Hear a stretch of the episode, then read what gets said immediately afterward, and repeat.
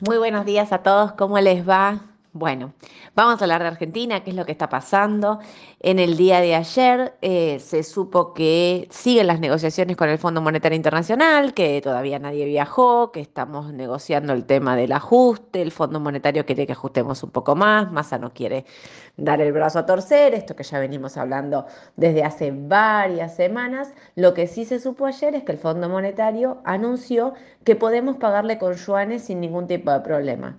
Parecería casi que están diciendo, si no acordamos ahora en el corto plazo, nos pagás y lo vemos más adelante, ¿no? No sé, me queda esa duda. Sergio Massa, igualmente ayer a la tarde-noche, dijo que las negociaciones siguen avanzando, que estamos negociando por eh, vía virtual, por Zoom, y que hay posibilidades de que se viaje la semana que viene.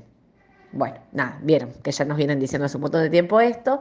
Eh, lo que sí pasó ayer en todo el mercado es eh, que subía, subía fuerte, con bastante volumen, pero también subía el dólar. Y ahí es donde todo el mundo se empieza a inquietar. Bueno, el dólar venía totalmente retrasado, venía... Piensen que el mes pasado em, ganó, digamos, ¿cuál fue? ¿Qué, subió más? Bueno, subió más la tasa que la inflación y que el dólar. Entonces, que el tipo de cambio esté subiendo cuando tenés una inflación ayer publicada del 6%, no está mal y no, se, no es descabellado, ¿sí? Em, lo que pasa es que todos sabemos que un, digamos, un no acuerdo con el fondo o un ahí stand-by, como estamos ahora, que no entren dólares frescos en la previa de una elección, mete un poco de presión, ¿sí? Ya de por sí, como venimos diciendo, julio es un mes estacionalmente donde se dolariza y hoy nos encontramos con que encima, previo a la paso, con esta dificultad. Así que va a haber que seguirlo muy de cerca, a ver qué es lo que pasa con respecto al tipo de cambio, sobre todo, que me parece que es una de las, de las variables a tener en cuenta ya faltando un mes para la paso.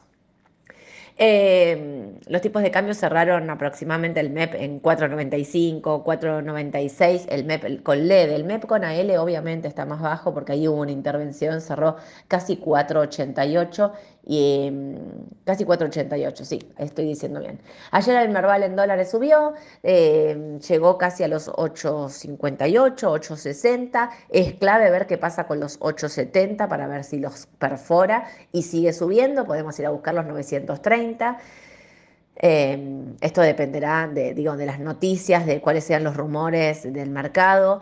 Em, y también qué pasa en Estados Unidos. Los que se quedaron tranquilitos ahí fueron los bonos, los bonos dolarizados, eh, que mm, digo, está todo, todo atado y relacionado a, esta negociación con el fondo, ¿no? Y a cómo el mercado lo puede, em, lo puede tomar. Lo que estamos viendo es que, el mercado está posicionado mm, fuerte de cara a las elecciones. Eh, y, me parece que lo más importante va a ser si, eh, digamos, qué es lo que puede pasar eh, con el dólar, porque digo, si no hay acuerdo con el fondo, obviamente le mete mucha presión al dólar, pero mm, si nos dejan que paguemos con yuanes es como que básicamente patean la pelota para adelante. Así que eso está como todo para definirse. Em, ayer llegó el balance de vista y ya todos saben que a mí me gusta mucho vista, pero fue flojo. Eh, estamos esperando ahí que, expliquen un poco más. Vieron que hacen una conferencia y explican. Bueno, em, hicieron una nota, medio explicaron ahí la cuestión de, las ventas, porque estuvieron bajando. La realidad es que en el pre-market la veo bajando uno y medio, tampoco es que me asusta, pero bueno, también sabemos que siempre que viene el balance la empresa ajusta. Bueno, esta vez no solo ajusta porque subió de antemano, sino porque el balance no fue tan bueno. El último trimestre no fue tan bueno comparado al mismo trimestre del año anterior. Así que va a ser un papel, nosotros de largo lo seguimos manteniendo, pero que digamos de corto plazo va a estar quizás hasta corrigiendo y un poco volátil. Lo que sí vinieron fueron los balances de los bancos en Estados Unidos, que vinieron muy bien, vino el JP Morgan, vino el Citi, eh, están subiendo el 1,5, vinieron mejores sus beneficios por acción y vinieron mejor en ganancias.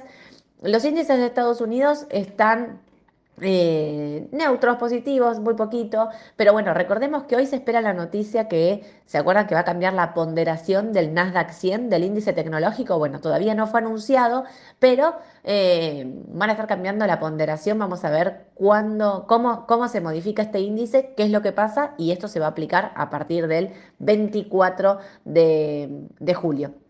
Así que hay que tener un poquito de paciencia para ver cómo lo aplican. Eh, ¿qué más me queda decirles?